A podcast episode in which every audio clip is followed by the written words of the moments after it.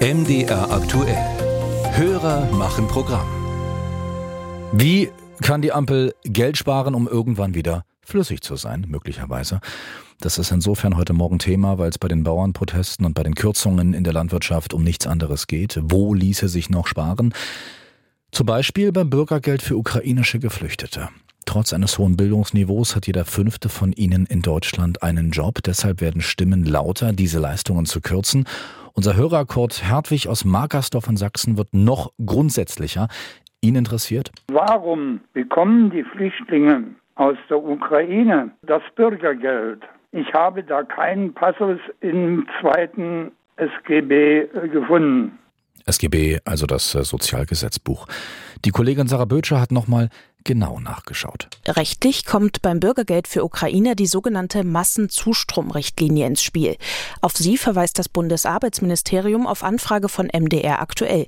Schriftlich teilte es mit, mit der Massenzustromrichtlinie wurde EU-weit entschieden, den Geflüchteten aus der Ukraine befristet einen humanitären Aufenthaltstitel zu erteilen, ohne dass sie zuvor ein Asylverfahren durchlaufen müssen. Dieser Durchführungsbeschluss gilt bis zum 4. März 2025. Daher erhalten Ukrainerinnen und Ukrainer hier einen Aufenthaltstitel nach 24 des Aufenthaltsgesetzes.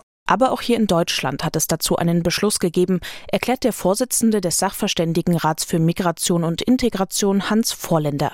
Die zweite Grundlage besteht darin, dass die deutschen Ministerpräsidentinnen und Ministerpräsidenten und der Bundeskanzler im April 22 beschlossen haben, dass die Geflüchteten aus der Ukraine einen sogenannten Rechtskreiswechsel vornehmen, nämlich vom Asylbewerberleistungsgesetz hin in die Strukturen und Leistungen des Sozialgesetzbuches.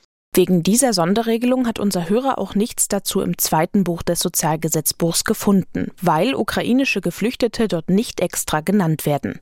Ein Grund für den Wechsel, auch beim Asylbewerberleistungsgesetz müssten Ukrainer erst ein aufwendiges Asylverfahren durchlaufen, sagt Vorländer. Bei so vielen, die gleichzeitig kommen, wären die deutschen Behörden gänzlich gelähmt gewesen. Das wollte man verhindern. Das hat auch die Massenzustromrichtlinie genauso vorgesehen. Dadurch können sie auch sehr viel schneller in den Arbeitsmarkt integriert werden. Das ist bei anderen, die im Asylverfahren sind, nicht der Fall. Trotzdem gibt es Forderungen, das Bürgergeld für Ukrainer wieder auf die Asylbewerberleistungen zu reduzieren. Zum Beispiel von Stefan Stracke, dem arbeitsmarktpolitischen Sprecher der Unionsfraktion.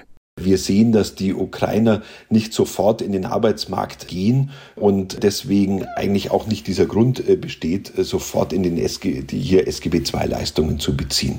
Das wäre meines Erachtens nach viel sinnvoller äh, Asylbewerberleistungen. Die sind abgesenkt vom Niveau her, dann kann man den Integrationskurs entsprechend machen und dann ist es auch meines Erachtens nach sinnvoll. Der arbeitsmarktpolitische Sprecher der SPD-Fraktion Martin Rosemann sagt da aber, der Wechsel zum Bürgergeld habe vor allem Länder und Kommunen finanziell entlastet.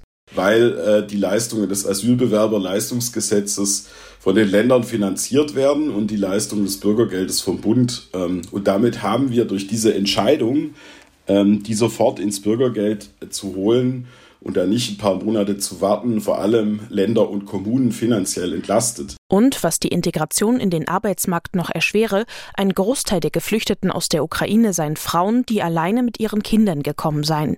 Deshalb meint Rosemann, brauche es nicht nur Arbeitsangebote, sondern vor allem genug Kinderbetreuung.